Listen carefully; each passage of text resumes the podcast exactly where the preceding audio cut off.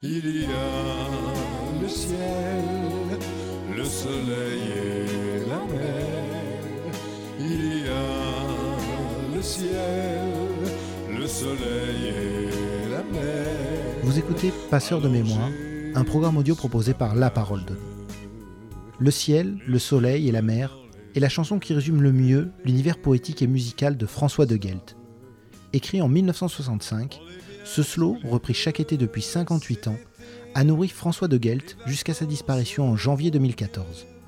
Il s'était installé dans le Var avec son épouse Salomé, qui partagea sa vie pendant presque 23 ans. Dans cet entretien, Salomé de Gelt se souvient de sa rencontre avec l'artiste, de la découverte de l'homme et de l'amour qui les unira dans un quotidien fait de surprises, de romantisme et de confiance partagée. Je m'en souviens simplement, euh, c'est que j'étais toute petite. J'avais 7 ans. C'est à travers mes parents plutôt. Évidemment, mes parents euh, euh, sont de la même génération que François. ils étaient fans de chansons françaises, Jacques Brel, Nougaro. J'aurais jamais cru un jour rencontrer François de Gelt. Jamais. Évidemment que quand euh, on est gamine, on ne peut pas rêver de ça. Mais tout d'un coup, les choses deviennent possibles. Et à travers euh, mes parents, notamment ma mère, petite anecdote, quand François euh, voyait ma mère, elle l'appelait fiston alors qu'elle était plus jeune que lui. ça, j'adore ce genre de choses. François, quand, cette chanson euh, phare, Le ciel, le soleil et la mer, ça a donné euh, quelque chose d'exceptionnel. Alors, les gens se sont aimés sur cette chanson. Les femmes étaient amoureuses de lui. Toutes les femmes craquaient pour cet homme. J'ai adoré savoir ça. Alors, quand je l'ai rencontré, ça m'a pas fait un effet euh, extraordinaire d'ailleurs, c'était plutôt neutre. Euh, lui aussi. Je me demande s'il m'avait remarqué, je suis pas sûre. Bon, maintenant je le saurai jamais. Je me demande si. Je me dis juste que ce qu'il fallait, c'est qu'il me voit deux fois. C'est la deuxième fois que ça, ça a opéré.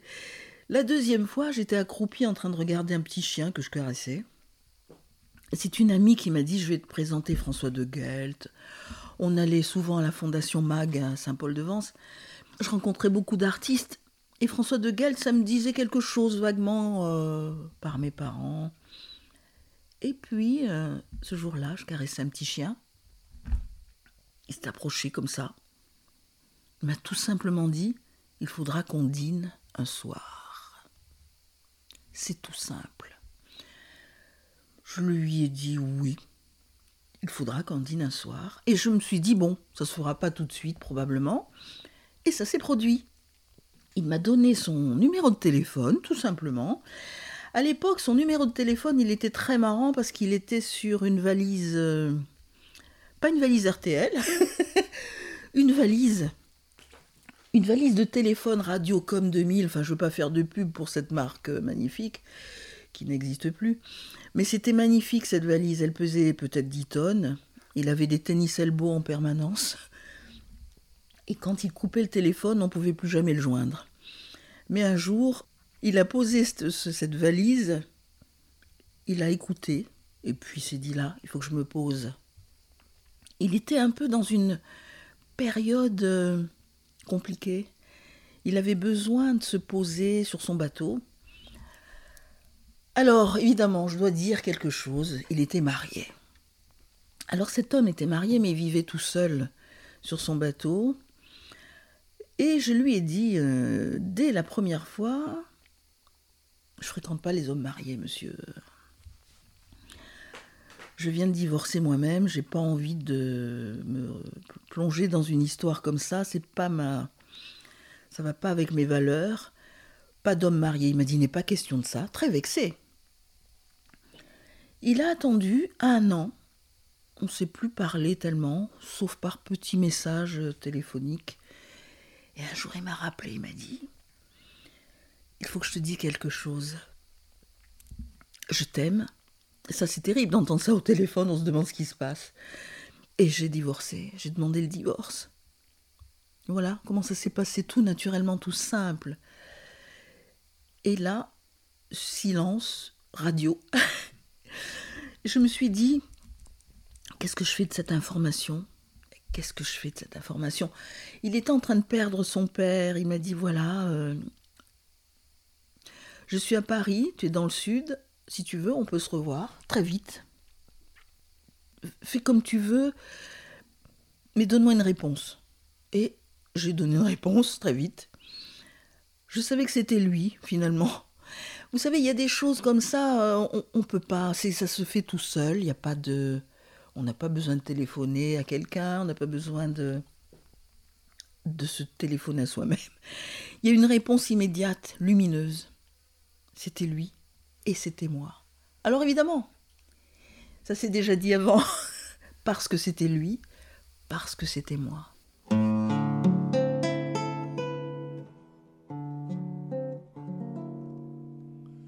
Ah. Alors, plusieurs choses. J'ai fait beaucoup de choses. Euh, bon, tant mieux. Ça me permet justement d'avoir une espèce de souplesse d'esprit, peut-être. Et surtout, euh, je me résume par le cœur. Euh, enfin, je suis pas du tout cardiologue. Hein. non, c'est plus des activités qui étaient reliées à tout ce qui est humain. Alors je me suis occupée de diététique, d'hygiène alimentaire, de nutrition, toujours le bien-être. La danse aussi. Ah, la danse. Danseuse, c'était pas mal non plus. J'ai eu pas mal de, périodes différentes dans ma vie. Je classe un peu celles qui ont existé avant. Euh, avant, parce qu'il y a eu des moments un peu difficiles. François m'a sorti d'une euh, d'une période euh, compliquée, un sauveur. Et je crois que je l'ai sauvé aussi à un moment compliqué pour lui. Alors, voyez, je me résume pas avec un métier, c'est pas ça. Euh, c'est juste euh, des envies de d'être, tout simplement. Alors, comment faire pour faire comprendre à des gens euh, J'ai travaillé bien évidemment dans ma vie, j'ai fait pas mal de, de choses comme je viens de vous le dire, mais le plus important, c'est que j'étais toujours dans un milieu artistique et que j'avais besoin d'être parmi des artistes en moi, j'ai cette fibre-là et j'ai, voilà, j'adore ça, c'est, ma, vie. Parmi des peintres, des sculpteurs. Et pour la première fois, alors, alors évidemment, est-ce que je peux me permettre de dire que je suis une muse? C'est compliqué à dire ça. Il faut que ça vienne des artistes. Mais ça s'est produit avant François, sculpteur, euh, qui se sont servis de moi comme modèle et euh, voilà, et la, danse, c'est pareil. Vous avez, euh, vous exercez avec des, gens dont c'est le, le, métier. Ils font de vous ce que vous êtes après. Et François était ravi de trouver cette euh, muse au chômage, finalement. Et je pense qu'il m'a façonné et révélé à moi-même. Et je l'ai aidé à faire pareil, sûrement, puisque il a pu écrire des œuvres qui n'ont rien à voir avec les bluettes d'avant. Et ça, c'est géant c'est géantissime.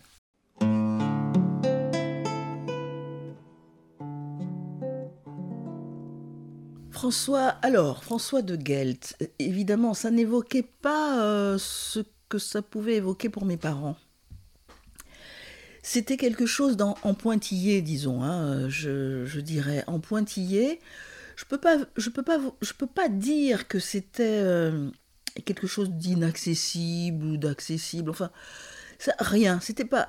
Il y avait aucune. C'était un peu neutre.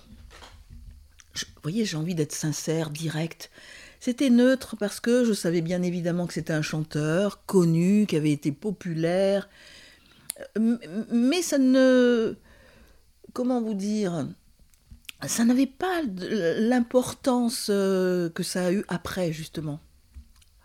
Sur le moment, ça n'a rien euh, provoqué. Ce qui s'est, euh, passé, tout simplement, c'est voilà un homme, une femme libre à ce moment-là, complètement libre, et surtout, euh, une force d'aimer incroyable, le romantisme au rendez-vous. Ça, c'est quelque chose de rare, intemporel, atemporel aussi. J'adore dire ça, j'adore me retrouver dans un univers comme ça romantique, qui est vraiment hors temps et qui fait que il est ce qu'il est, il a été ce qu'il a été et, que je suis moi aujourd'hui. Une femme à part entière, entièrement à part. J'ai bien aimé, euh, euh, comment vous dire, savoir qu'il pouvait se révéler encore à lui-même.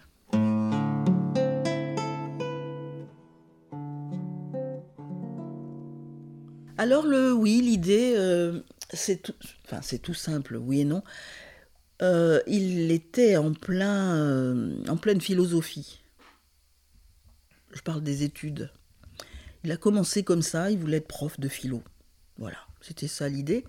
Mais comme il vivait à Barbezieux avant d'être à la Sorbonne, il était très inspiré par les voyages, il rêvait beaucoup.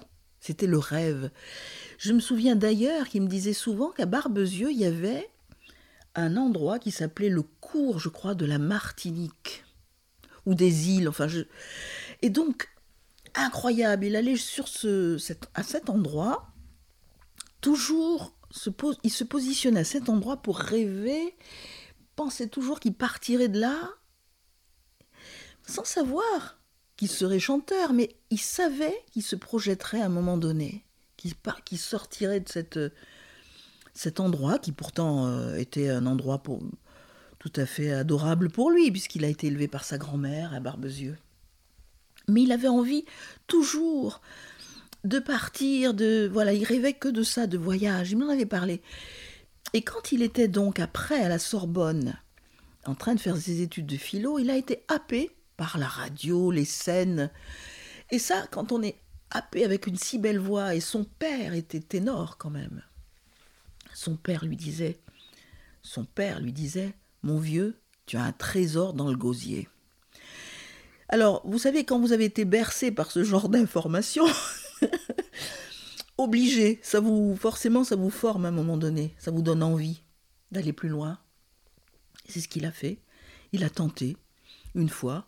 Les radios crochets, les choses comme ça, ça existait à l'époque happé par tout ça, le succès immédiat, il s'est retrouvé sur les scènes parisiennes, les cabarets. Il a pu chanter très vite. Il a laissé tomber finalement les études euh, après la licence de philo, et puis s'est retrouvé euh, chanteur à succès, vedette très très vite. La notoriété est arrivée euh, encore plus fort avec le ciel, le soleil et la mer. Il l'avait déjà, mais ce qui est drôle, c'est que il était déjà vedette en fait avant le ciel, le soleil et la mer. Mais comme il se produisait beaucoup sur les, scènes parisiennes, les cabarets, qu'à l'époque il n'y avait pas Facebook, les réseaux sociaux, il n'y avait pas les Internet. Euh, bon, alors évidemment les choses se, euh, comment dirais-je, à distance, c'était beaucoup plus euh, compliqué. Hein, lorsqu'il allait au Canada, en Belgique ou dans les îles pour chanter, les gens le connaissaient, c'est drôle, mais il n'y avait pas cette, cette immédiateté, enfin cette espèce d'instant, instantanéité, voilà. Il a, il a eu la chance aussi d'avoir cette fibre incroyable de transmettre déjà tout jeune. Et donc, étant euh, sur un piédestal déjà, il avait la possibilité de faire ça. Et pour lui, c'était un échange incroyable il adorait tendre le micro à d'autres artistes. Il adorait faire ça. Il a fait ça pour Brel, il a fait ça pour... Euh, on en reparlera. Mais vraiment, je citerai les noms qui me reviennent comme ça, parce que c'est important de le dire. Il l'a jamais dit lui-même d'ailleurs. Mais ce qu'il a pu me dire, c'est que euh, de façon euh, naturelle, cette chanson a été effectivement une chanson phare, incroyable, le titre est géant. Euh, elle est au fond du cœur des gens, dans les âmes sixties. Elle a vraiment traversé le temps comme ça, sans prendre une seule ride. Et si les rides sont présentes, elles sont de toute façon intemporelles. Et ce qui est fabuleux, c'est de trouver que, effectivement, ça a pu masquer d'autres chansons connues, moins connues, méconnues. ça a pu masquer, lui aussi, il avait une légère frustration, je dirais, par rapport à d'autres chansons qu'il a écrites, pensées, réfléchies, vécues intensément, mais qu'importe. L'essentiel, c'est que elle existe. Et c'est pas. La frustration était légère, c'est pas grave, euh, il a fait avec. Et quoi qu'il arrive, chaque fois qu'il devait se présenter sur scène, il savait que c'était incontournable. Il était obligé de l'interpréter. Et donc ça faisait partie de lui, de lui euh, de toute façon. Et il ne pouvait pas ni la, la, renier, ni la dénigrer, pas du tout. Au contraire, il l'a accepté au fil du temps. Ça faisait partie de lui et ça lui a permis de passer. Euh. Mais ce que j'aimerais quand même que les gens sachent, peut-être qu'ils le savent euh, pour certains, c'est que de toute façon, il écrivait toujours les chansons de tout son cœur et que ça se sentait, cette sincérité, cette authenticité. Et c'est pour ça peut-être qu'il ne faisait pas des tubes, euh, euh, cette espèce de, machine à tubes. Mais il y a eu quelques autres tubes.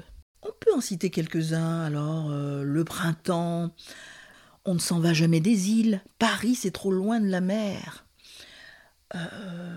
Il y a Colombe. Il y a eu aussi Jusqu'à Venise. Il y a aussi Quand Sinatra. Alors ça, il y a des gens qui me demandent mais on la trouve pas quand Sinatra, ils adorent ça. Il y avait aussi Dis rien. Alors il y a des chansons qui ont été marquées par euh, Eurovision. Il a eu, il a remporté quand même euh, deux beaux succès. Eurovision, c'est Dis rien et Je te tendrai les bras. Chanson où il est arrivé deuxième quand même. L'Eurovision, c'est quand même tout à fait euh, noble, digne, enfin voilà. Et ces chansons-là ont marqué aussi euh, leur, succès. Je crois que c'était d'ailleurs, elles sont nées avant Le ciel, le soleil et la mer. Il me semble bien que c'est 59. Donc, euh, de mémoire, peut-être bien 59 ou 60. Enfin bref, c'est dans ces eaux-là. Euh, elles ont marqué aussi leur temps et, voilà, je trouve qu'il y en a bien d'autres. Hein. Il y a le bal de la marine. Ben voilà, le bal de la marine.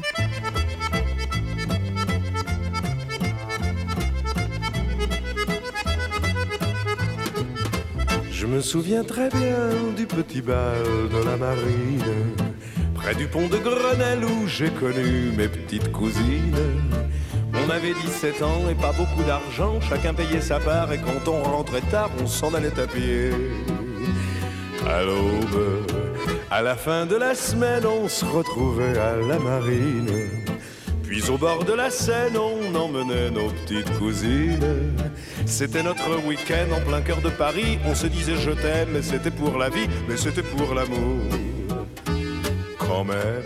C'est pas mal, effectivement, euh, de se souvenir, ou pas, parce qu'il y en a qui ne le savent pas, que François a été euh, un passeur, je dirais. Euh, il a permis à des artistes de vraiment se révéler, de. Alors, c'est pas lui qui leur a donné le talent qu'ils ont évidemment. loin de loin de moi l'idée de dire ça, loin de moi. Je veux vraiment coller au plus près de la de cette euh, façon qu'il a eu de faire. C'est vraiment fidèle. Je veux être fidèle à l'image, à ce qu'il a fait, à ce qu'il a été. François a été un passeur. Pourquoi? Il a permis à certains. Alors, je vais vous donner quelques noms. Peut-être que vous les connaissez. Jacques Brel. Michel Sardou, Dave. Alors Pierre Perret, mais ça c'est spécial, Pierre Perret. Alors je reprends sur Jacques Brel quand même, c'est important. En fait, Jacques Brel était euh, sur la butte de Montmartre. Il grattait la guitare et il avait un, surnom un peu euh, péjoratif. Bon, c'est pas péjoratif, mais un peu quand même. Le Belge. C'était le Belge. Il chante sur la butte, le Belge. Et on l'appelait aussi, je le dis doucement, Préchi Précha. Alors on l'appelait aussi parfois, enfin c'était pas agréable.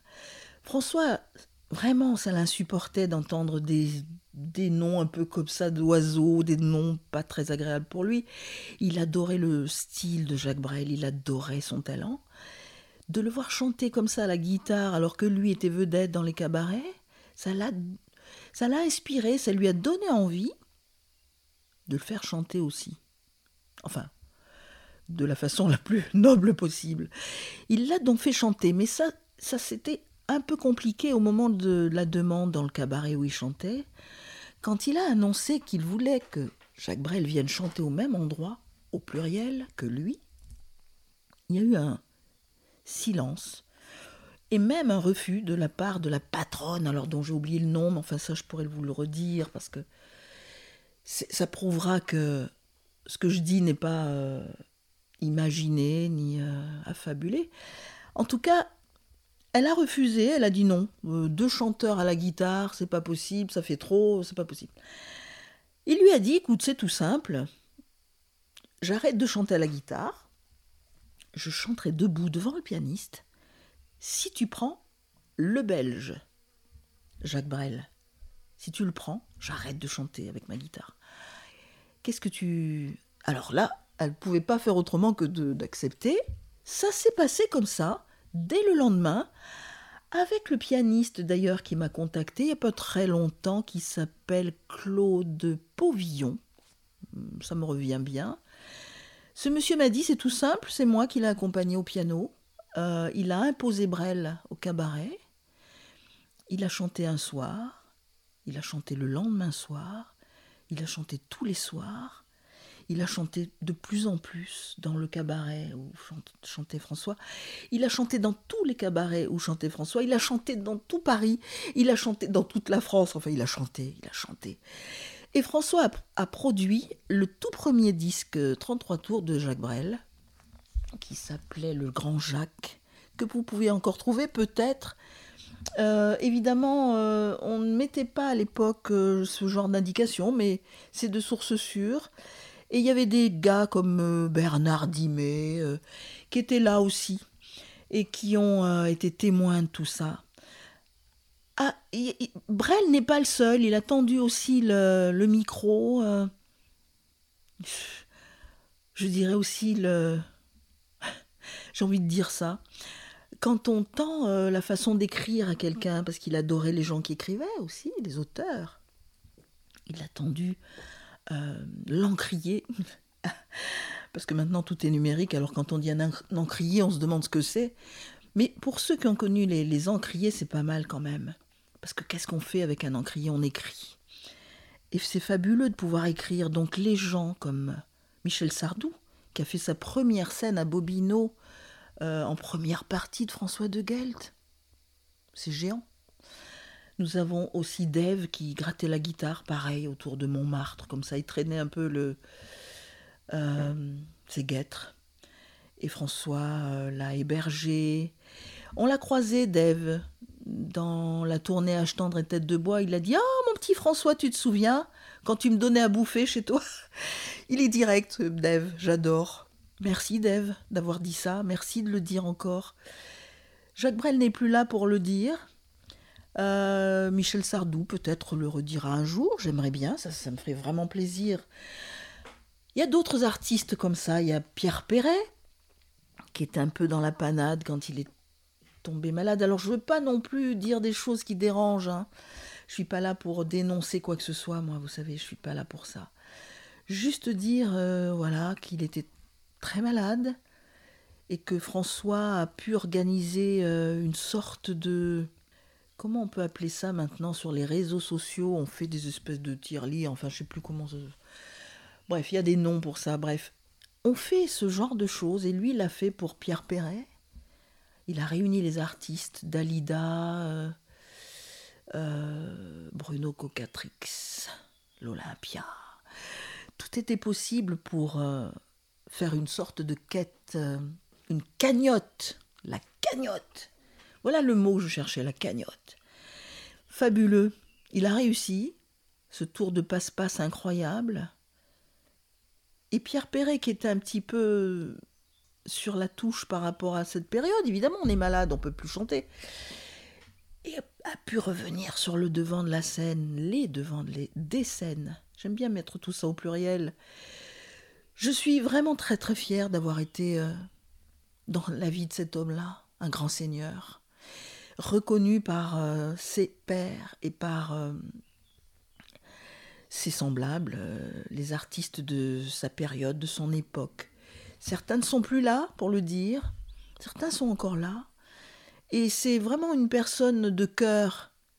Il a été vraiment au top de ce côté-là. J'ai adoré partager sa vie. Tout était fait par le cœur et avec le cœur.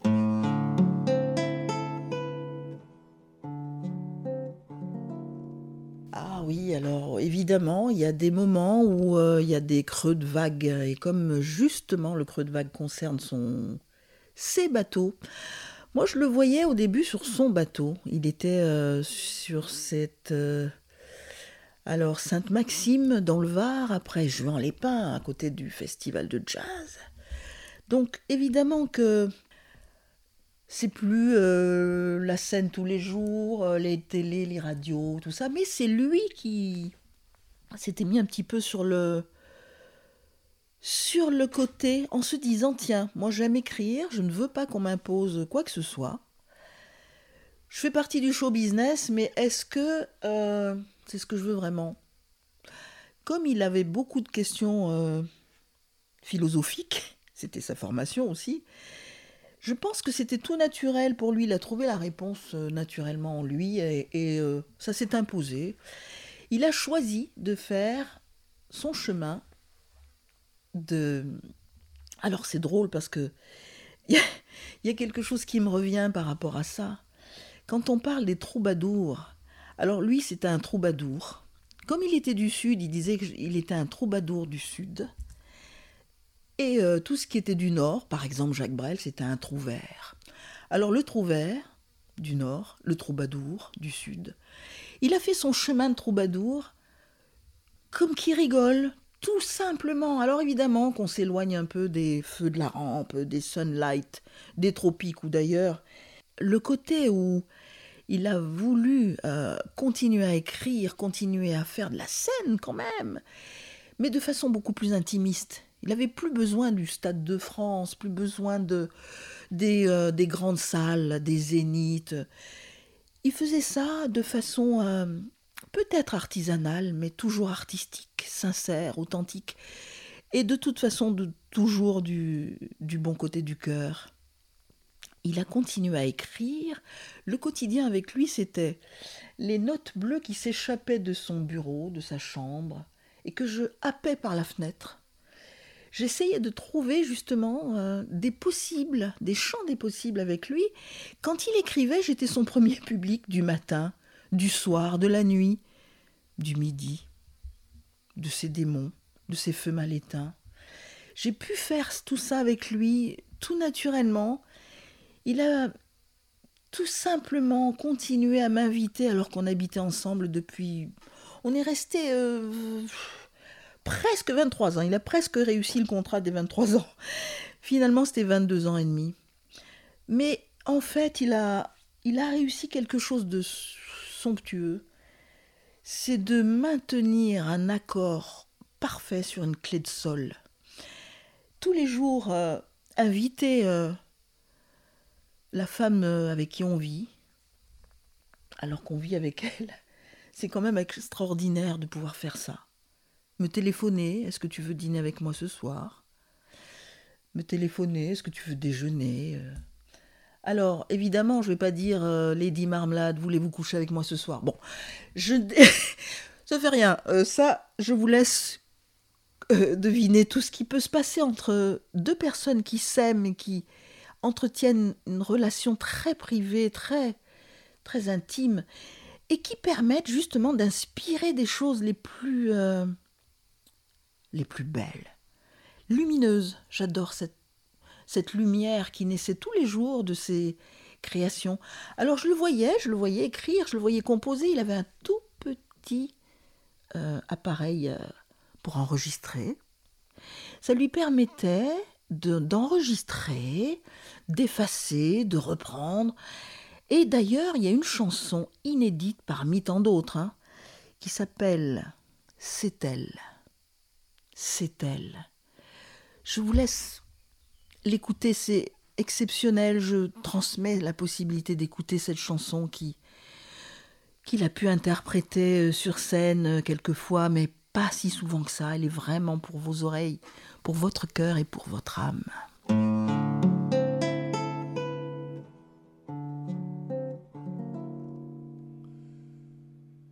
C'est elle, c'est mon amour qui me revient toujours, toujours, un peu défaite. C'est elle, cet air meurtri, avec son regard gris de lendemain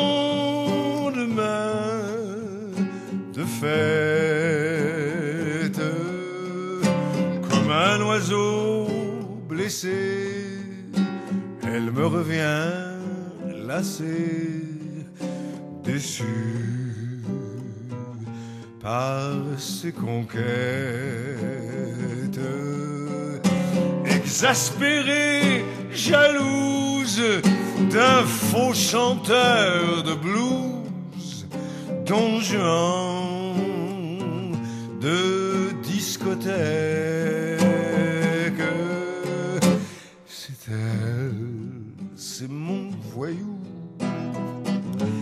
elle, mon petit fou, toujours au bord des larmes. C'est elle. Comment fait-on vivre quelqu'un qui n'est plus là physiquement depuis le 22 janvier 2014 En fait, le 22 janvier- janvier 2014, pour moi, c'est tous les jours. Euh, C'est-à-dire qu'il n'est pas là depuis le 22 janvier 2014. Alors, je dirais cette omniprésence absente et cette omniabsence présente. C'est-à-dire que je sens bien évidemment cette absence. Parce que quand vous avez un stentor qui rentre dans une pièce et qui dit bonjour, rien que le mot bonjour prend une dimension incroyable.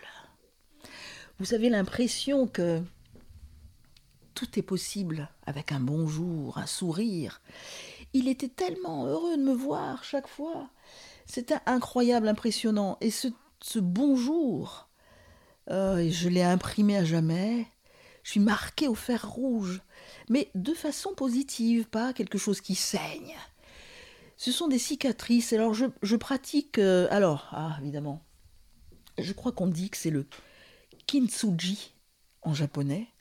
C'est mettre du fil d'or sur des cicatrices. C'est-à-dire les cicatrices sont encore plus belles après. Au début, elles saignent, elles sont, c'est pas des cicatrices, ce sont des blessures. Elles se cicatrisent et puis elles finissent par être de plus en plus belles. Elles sont dorées à leur fin. François, c'est ça, c'est doré à leur fin. Il a ouvert la possibilité pour moi de faire une école de Gelt. Voilà comment j'entretiens la mémoire de François.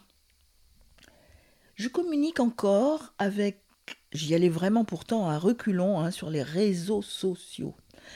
J'y allais à reculons parce que j'aime la discrétion, parce que j'aime cette fidélité qu'on a à quelqu'un du cœur, qui est de plus en plus rare, c'est un peu démodé.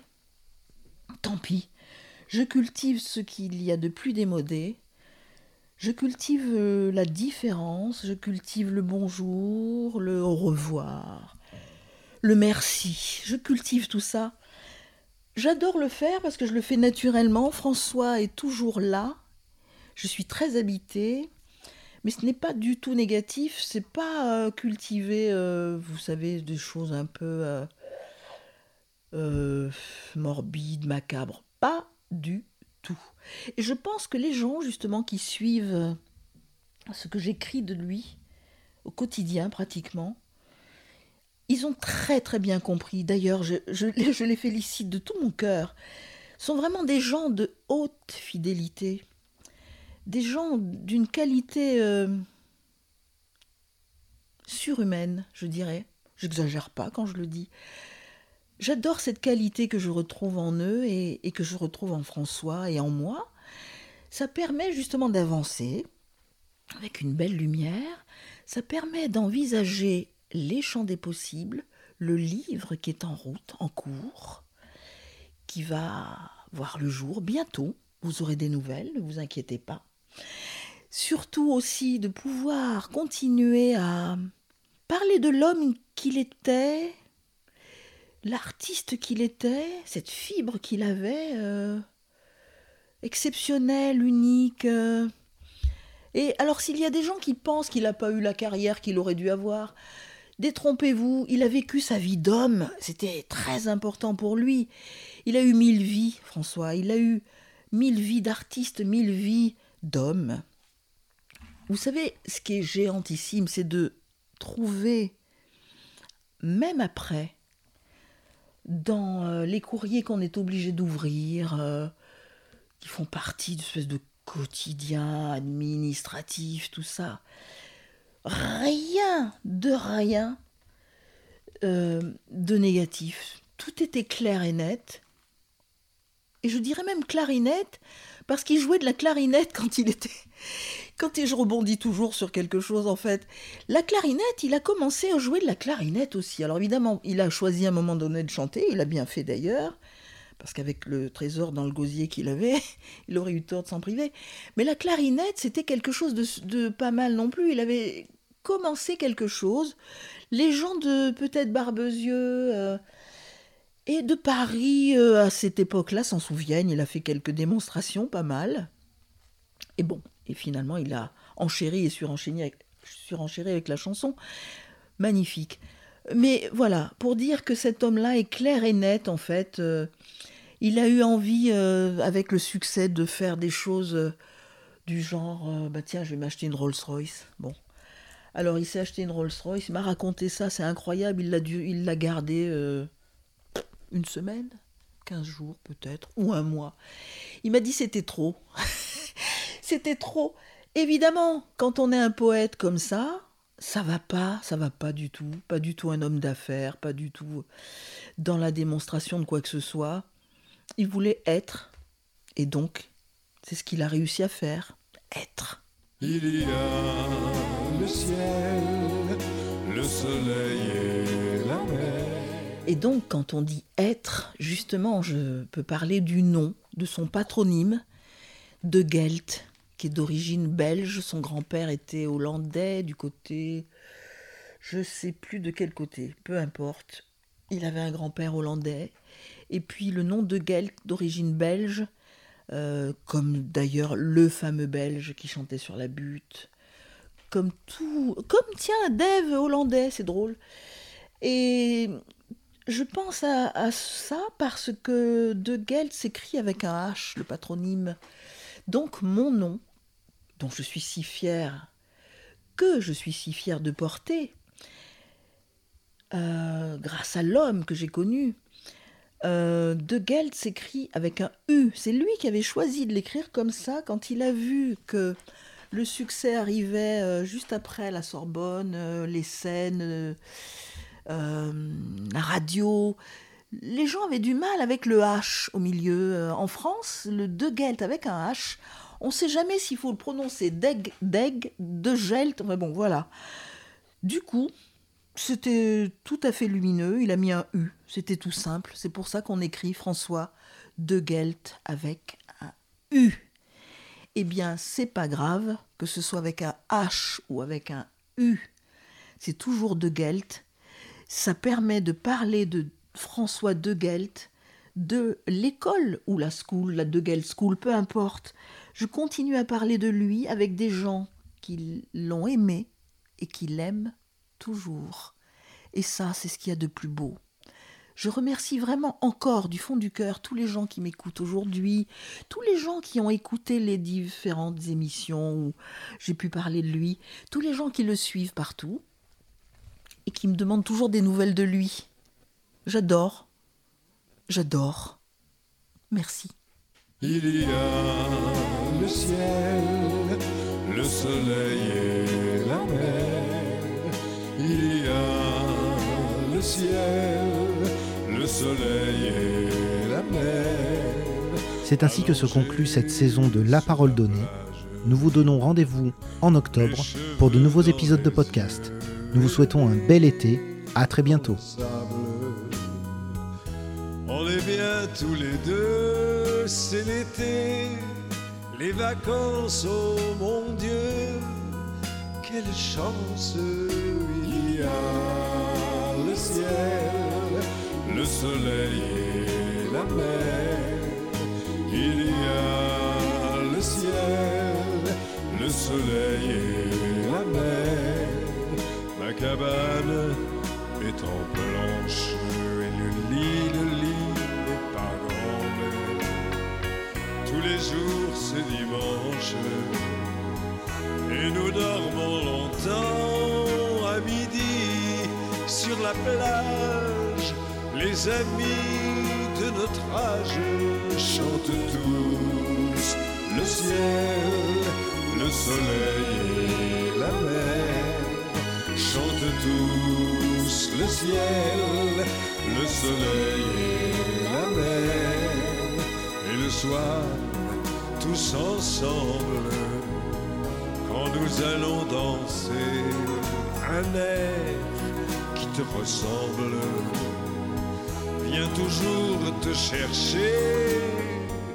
Il parle de vacances et d'amour et de chance en chantant le ciel, le soleil et la mer, en chantant le ciel, le soleil et la mer, quelque part en septembre, nous nous retrouverons et le soir dans ta chambre nous la rechanterons malgré le vent d'automne et les pluies monotones.